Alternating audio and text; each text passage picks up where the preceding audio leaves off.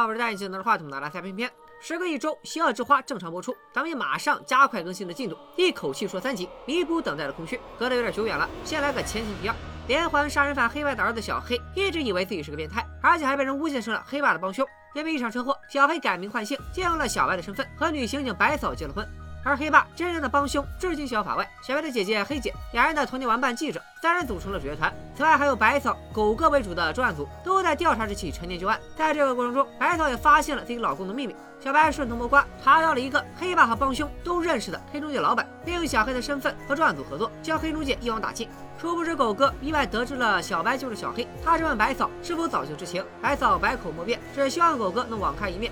狗哥当着同事的面不好让白嫂难堪，只能把白嫂带到天台单聊，让他不要参与今晚的行动，也不要再袒护小白，这样至少在狗哥抓捕小白时，还可以将白嫂当成受害者，保他不被小白牵连。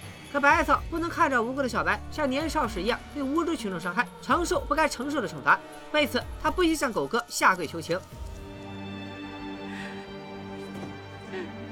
선배가한번만봐줘모른척해줘부탁할게너진심이야 내가내인생을걸고그사람증명할게 狗哥于心不忍，念在白嫂对小白的一片真心，他无奈的答应白嫂可以一起执行今晚的任务。但白嫂要是拿不出证据证明小白是无辜的，自己还是要秉公执法。此时，小白和记者已经到达和黑中介老板交易的目的地。小白准备好窃听器，又把接收器交给记者，表示如果发生意外，他不能联系警察，记者就负责通知白嫂受害者的藏匿点。接下来一切进行的很顺利，老板主张清点新鲜的钞票，并将藏匿点的地址写下。等小白背下来，他再销毁纸条。于是小白自然的念出地址。记者听清之后，立刻通知白嫂，让专案组马上行动。可是计划赶不上变化快，就在老板要把帮凶的资料交给小白时，该死的电话又响了。来找麻烦的自然是白爸。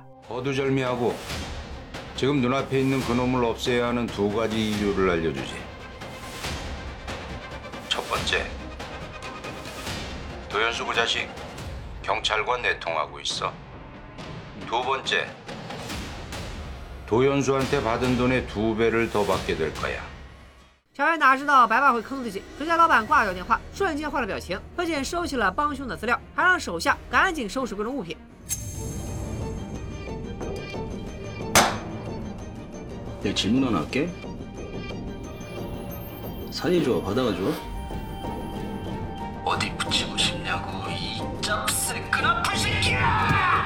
老板的打手绑架要员，把小白好一顿胖揍，再将他捆成一条咸鱼，准备送小白上路。还好记者听出情况有变，连忙去给小白解围。他引着打手一路到停车场，再发挥一流的捉迷藏技术，在车底匍匐前进。可就在这样的危急关头，记者还不忘老本行，他灵机一动，掏出手机现场直播。当红记者深入人口贩卖组织，立刻吸引了网友们的关注。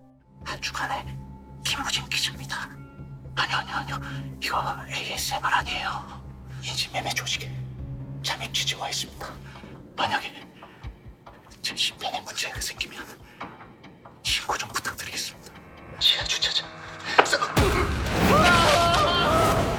打手哪管你是不是网红，把记者拖出来就是一顿暴打。还好刚刚有热心网友报了警，要不然记者也是凶多吉少。与此同时，警察已经赶到了藏匿点。老板虽然安排了不少小弟蹲守，但刑警也不是吃素的。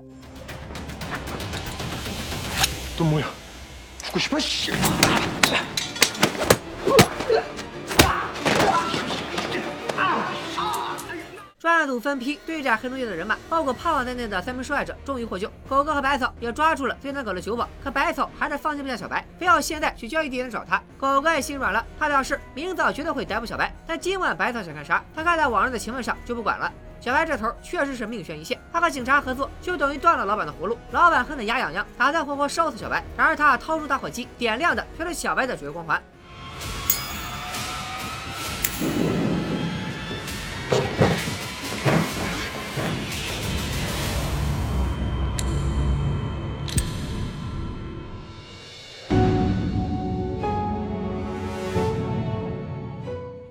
白震惊于白嫂的出现，白嫂则担心小白的安危，夫妻二人还来不及多说，老板就开始反击白嫂。行，行。哎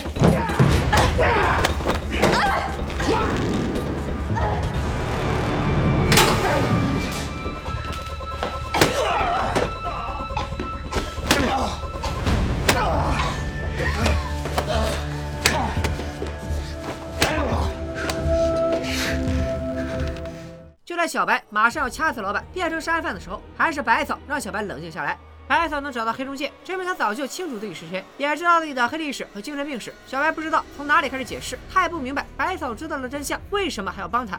百草也有一肚子话想倾诉，可现在警方已经查封了黑中介的所有地盘，早晚会查到小白头上，而且狗哥明早就会来逮捕他。所以百草虽然气小白的欺骗，又舍不得和他分开，但也只能劝小白快逃，像十八年前一样，逃到谁也找不到他的地方。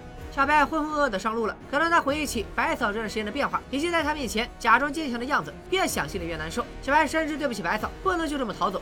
他把车停在路边，不断的给白嫂打电话。一开始白嫂还能忍住不接，可思来想去，他还是放不下小白。两人劫后余生，再次相见。小白哭着向白嫂道歉。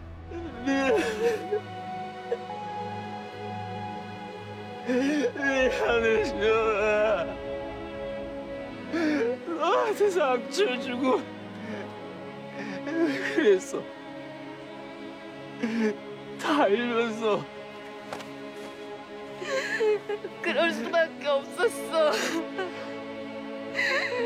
그냥 그럴 수밖에 없었어 经过这一晚的风波之后，小白决定和白嫂一起回家。就算明天一早狗哥就会来逮捕他，至少今晚两个人还能相互依靠，享受最后在一起的时光。 临睡前，小白还告诉白嫂，他没有十岁以前的记忆，人生第一次有印象就是和黑爸在一起，后来一路坎坷，死里逃生，才和白嫂相遇。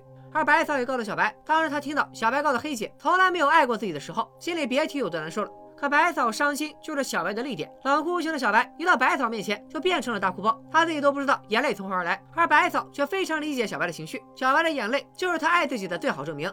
另一边，黑姐也没闲着，大家应该还记得，黑姐查出帮凶的绿色手环是白爸医院的周边，可她完全没怀疑到白爸头上，还以为这老头是真心对弟弟好。黑姐发现手环是某次医疗活动的限定物品，只有参与活动的志愿者才有，于是就决定请白爸帮忙找出志愿者名单。哎，这不就是白送吗？这是黑姐和白爸白妈第一次碰面，她诚恳地说明来意，并表示只要再看到那张脸，就一定能认出帮凶。而白妈紧张的提问：黑姐还记不记得帮凶的特征？黑姐照实说，帮凶的脸没什么特别，唯独左手指甲特别短，肯定有咬指甲的习惯。殊不知，隔墙有耳，那个咬指甲的帮凶就在这间大房子里。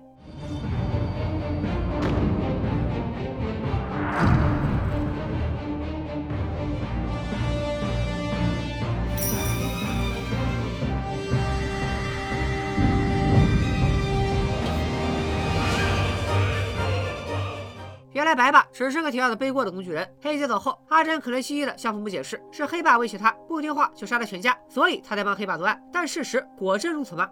一切要从一九九七年说起。当时黑妈刚刚离开，黑爸陪同小黑在儿童心理诊所接受治疗，而阿珍恰巧也出现在同一家诊所。他当时自称学习压力过大，还从楼顶扔砖头砸了小狗，一度让白妈以为是自己太严厉，才把儿子逼疯。可黑爸却一眼看出阿珍才是真正的反社会人格。从此以后，两代变态惺惺相惜，一起走上了犯罪之路。接着，时间往前推进，来到小白出车祸当晚，白妈给阿珍收拾屋子时，意外发现了凶器和受害者的照片，另外还有一个精致的盒子，整整齐齐的码着大拇指指甲。白妈拿着刀，慌乱的跑出屋子，阿珍正在自家的院子里活埋小黑。这一幕让白妈彻底崩溃了，她能想到唯一制止儿子的方法，就是用手里的刀。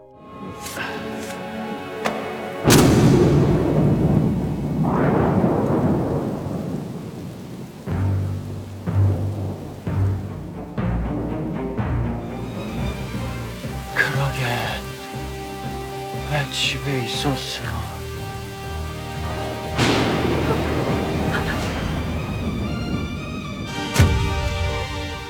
这就是当初小黑出车祸，阿珍却变成植物人的原因。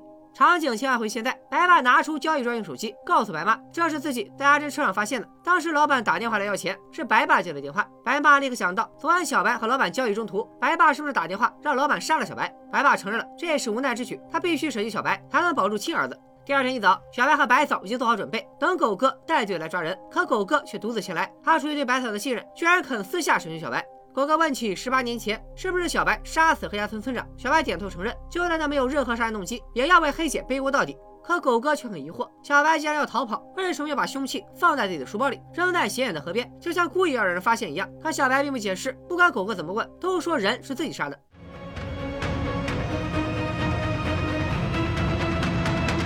好，闭上眼睛，醒你的。怎么回事？狗哥竟然放了小白，还把录音笔还给了他。其实狗哥有自己的判断力，小白越是认罪，就越说明他无辜。再加上他也同情小白的遭遇，所以才网开一面。随后小白经过这番波折，终于和女儿见面了。父女俩抱头痛哭，白嫂也非常欣慰。哎，就在这时候，居中该多好。白嫂一回警局上班，坏消息就来了。黑中介老板在医院治疗时袭警逃跑，专案组现在必须打起精神，找出他的下落。就在专案组开会时，小白突然打电话私聊狗哥，让他千万别告诉白嫂，偷偷出来面谈。小白告诉狗哥，昨晚和老板交易的过程中，有人和老板告发他挟持警察，想要借老板的手除掉自己。狗哥当然好奇这人是谁，小白内心已经有了人选，有钱能买通老板，还得交易之情，想来想去就只有白爸。但是小白目前没有证据，所以没有直接告诉狗哥他怀疑的人是谁。小白只需要狗哥的配合，他有一个办法，能在确认此人的同时抓住老板。狗哥想了想，决定信小白一回。小白的计划到底是啥？咱们接着看。另一边，黑姐告诉记者，她想自首，记者想阻止，可黑姐再也忍不住了。当年是她受不了村长隔三差五组织全村人给小黑驱邪，小黑当时只有十八岁，就因为频繁的驱邪，导致他真的以为自己是鬼上身，所以后来才能时常幻想出黑爸的身影。记者劝了半天，黑姐还要一意孤行，他最后只能委委屈屈的和黑姐表白。 내가 너 좋아하니까 내 생각 좀만 해달라고. 현수 걱정하는 거 반에 반에 반만큼만.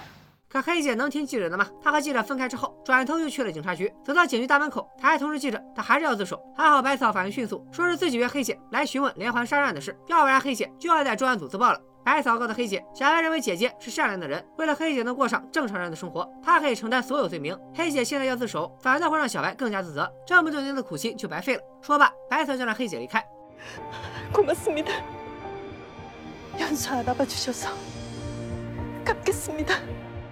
而两个女人都想不到，小白的捕猎计划即将开始。小白联络白爸，约他明晚八点在白爸家里见面。白爸显然同意，并联络老板准备动手。事成之后，他会给老板跑路的费用。再看白爸家中，人口买卖组织被警察一锅端，老板畏罪潜逃，这可是超热门的社会新闻，就连瘫在病床上的阿珍也没有错过。既然白爸的计划失败了，他一个半残，只能先刺激白妈。 도연수가 눈치채는 건 이제 시간 문제야. 没过多久，白爸回家告诉阿珍，小白今晚会来家里，让阿珍小心一点，千万不要被小白发现他已经醒了。白爸已经想到办法，让老板干掉小白。阿珍不用管别的，只要准备留学就行了。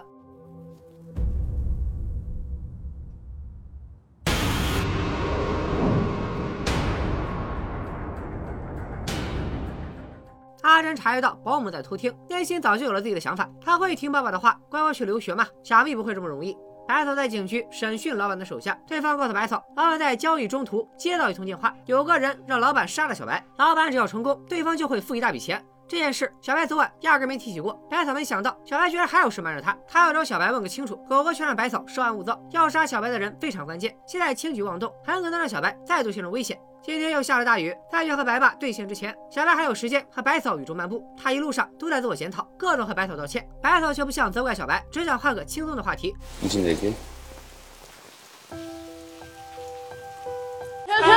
你们俩下了线之前，能不能通知我们一声？大家先用弹幕呼出公屏，看不见就不会被虐了。这头小白夫妻俩甜甜蜜蜜，那头白家的聋哑保姆写好辞职信，单独和白妈谈条件。他要白妈支付保密费，因为他比白妈想象中的知道更多的秘密。从阿珍撞伤小白，到白妈捅了阿珍，再到小白顶替了阿珍的身份，包括现在白爸还有杀小白的事，保姆都知道。白妈之前天真的以为保姆就是个朴实的阿姨，一直把她当半个家人看待，没想到保姆现在却成了最大的威胁。白妈不能就这么放保姆离开，两人比划着手语，争执不下。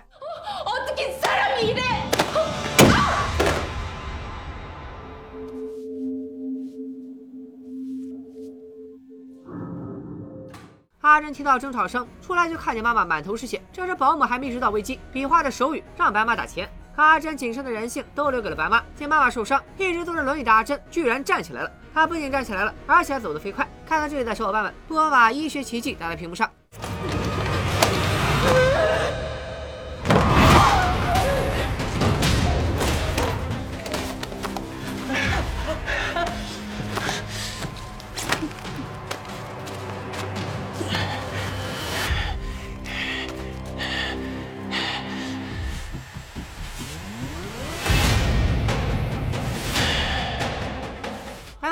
电话给白爸，阿珍却把杀人当成平常事。他不过是没想到保护妈妈的办法，才随手杀了保姆。白爸一进门就看见保姆的尸体，真是哀其不幸，怒其不争。白妈却还是袒护儿子，说是保姆先威胁他，阿珍才动的手。他保证一定会治好阿珍的变态。这还废什么话呀？不是应该先处理尸体吗？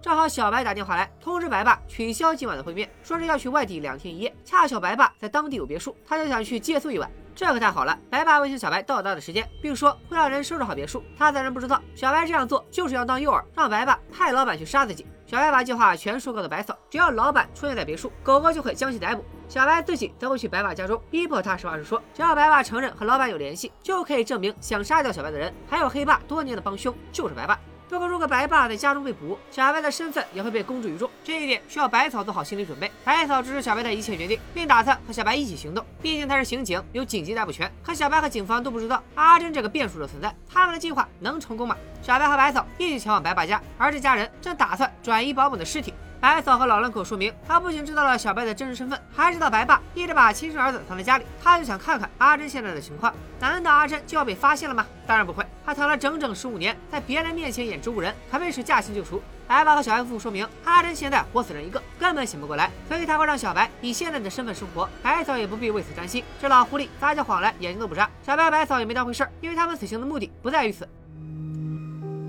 시간이다됐네요 무슨 시간? 홍범의 정체를 밝힐 시간이요. 小白打开天窗说亮话，今晚他要去外地别墅这件事，除了他和白嫂，只有白爸知道。时间一到，如果警方在别墅逮捕老板，就说明是白爸支持老板杀人。可惜道高一尺，魔高一丈，白爸并不让老板去别墅，狗哥那头儿扑了个空。可现在不管白爸如何辩解，小白都坚信白爸就是帮凶。说到这里，白妈再也听不下去了。 전 확신해요. 나야. 네가 찾고 있는 사람이 바로 나라고. 白妈到底是怎么想的？这时候跳出来背锅，她拿出保姆的辞职信，打算给白嫂看。可就在白嫂她打开信的同时，屋里断电了。白爸像是早有准备，他自然起身去屋外检修电路。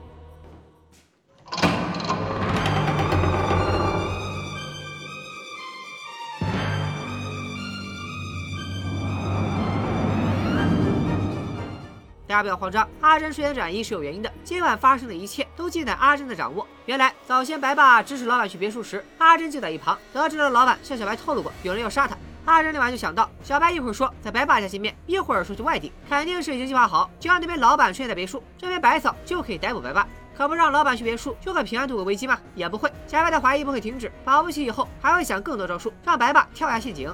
所以阿珍今晚设计了一个局中局，直接解决小白。等小白夫妇来到家里，确认他是植物人之后，阿珍再找准时机拉下电闸。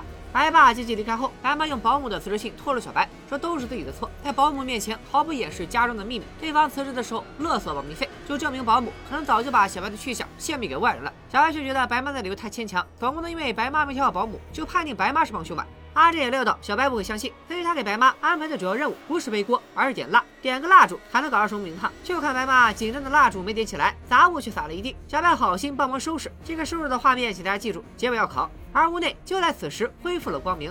白嫂好奇地问白妈：“阿珍的医疗设备都要用电，刚刚停电了这么久，白妈怎么一点都不关心儿子？”白爸刚好回屋解释：“医疗设备都有备用电池，可以维持至少六个小时。”一家三口配合的天衣无缝。同一时间，阿珍将保姆的头发留在了小白的车上。看来不管多少年过去，阿珍都能想到好办法让小白顶罪。小白和白嫂对即将到来的风雨全然不知。今晚行动失败，白嫂只好劝小白不要再自作主张，可小白却还想去见保姆。他认为白妈说的不无道理，说不定就是保姆把秘密透露给了帮凶。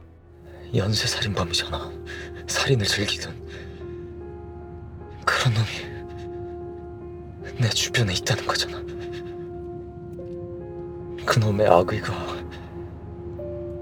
너랑 은하할 때까지 번질까 봐. 白嫂安慰小白不要害怕，目前最重要的人物还是老板，只要抓住老板，就同时拥有了证人和证物，他们一定可以尽快破案。说老板，老板道他不甘于做阿珍的棋子，所以打算拿出最后的底牌。他来到精神病院，找到一名女病人，给大家三秒钟时间猜猜这个女病人是谁。一、二、三。 오랜만이에요. 정미숙 씨.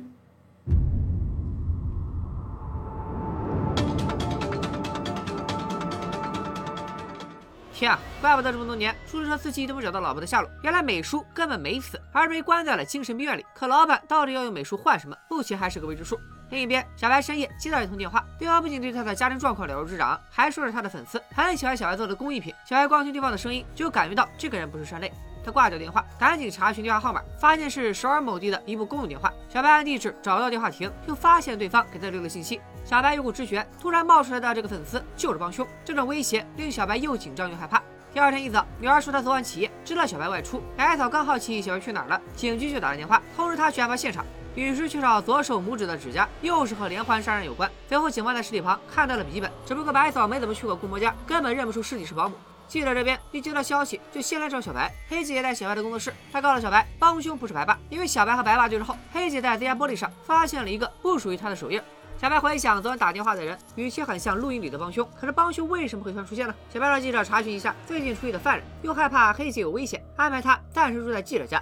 而专案组对死者进行调查，发现了笔记本上的对话，证明说案人生前在遭受威胁，而且认识凶手。鉴定科在绑住保姆的胶带上发现了一枚凶手的指纹，组长马上安排白草去鉴定科，一旦检测出指纹是谁的，他们就马上采取抓捕行动。狗官那边也确认了死者的身份，他就是白爸家中的保姆。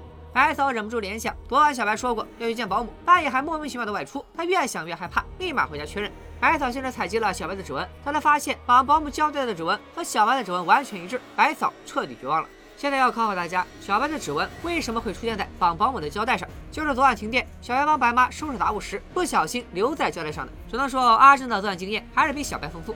阿珍给白妈洗脑，保姆死了，警察肯定会找他们问话，到时候还要白妈好好表现。果然，当天下午，狗哥就来家里问话，白妈告诉狗哥，保姆昨晚身体不舒服，七点半离开家，白妈还给他打了一辆车。报告真实情况是，白妈伪装成保姆在自家门口上车，在保姆家门口下车。月黑风高，警方就算查监控，从背面也看不出坐车的是谁。接着，狗哥拿出保姆生前写下的话，其中有一句：“如果你再碰我，我就告诉夫人和院长。”夫人指的就是白妈，没错了。这一定是熟人作案。狗哥让白妈想想有没有怀疑的对象。那，以色列，那看啥？狗哥听完白妈的话，就立刻往小白家赶。路上还不忘告诉组长，小白就是小黑，让专案组赶紧派人支援。与此同时，老板把美叔带到黑爸的工作室，并骗他可以在这里见到家人。美叔却什么也不记得了。自从他遇害之后，只记得自己一直不停的走，最近的记忆就是在各种精神病院辗转。老板和美叔也没啥好说的，转身出去透气。而就在此时，老板的电话响起，正是小白打来的。美叔还以为是自己的亲人接了电话。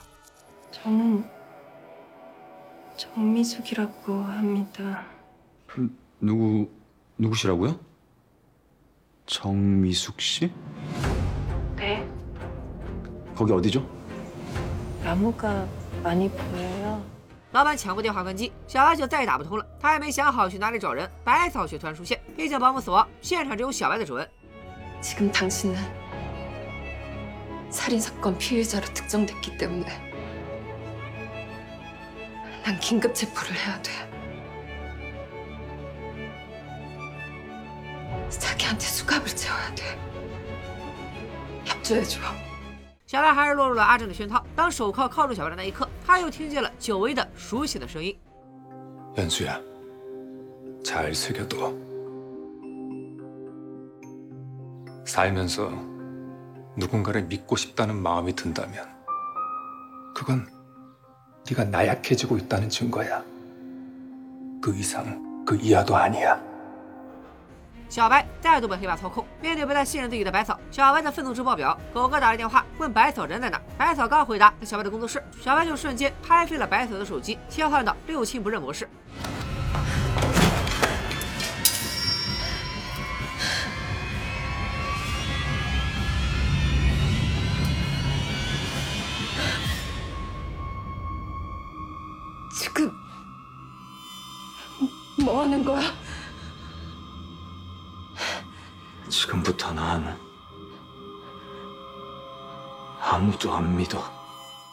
白携着白草拔掉了工作室内的监控接头，等专案组一行人赶到，只看到了拔接头前百草绝望的表情。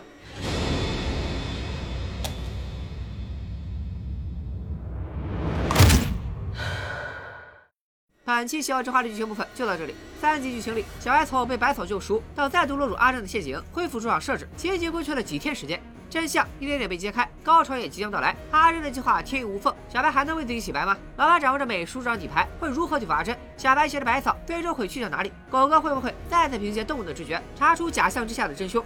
邪恶之花即将接近尾声，小白。的坎坷命运能否完美收场？想尽快看到大结局，就请不要吝啬最后一次机会，快给我一键三连吧！本期视频点赞过十五万，我就火速干出邪恶之花的大结局。拜了个拜。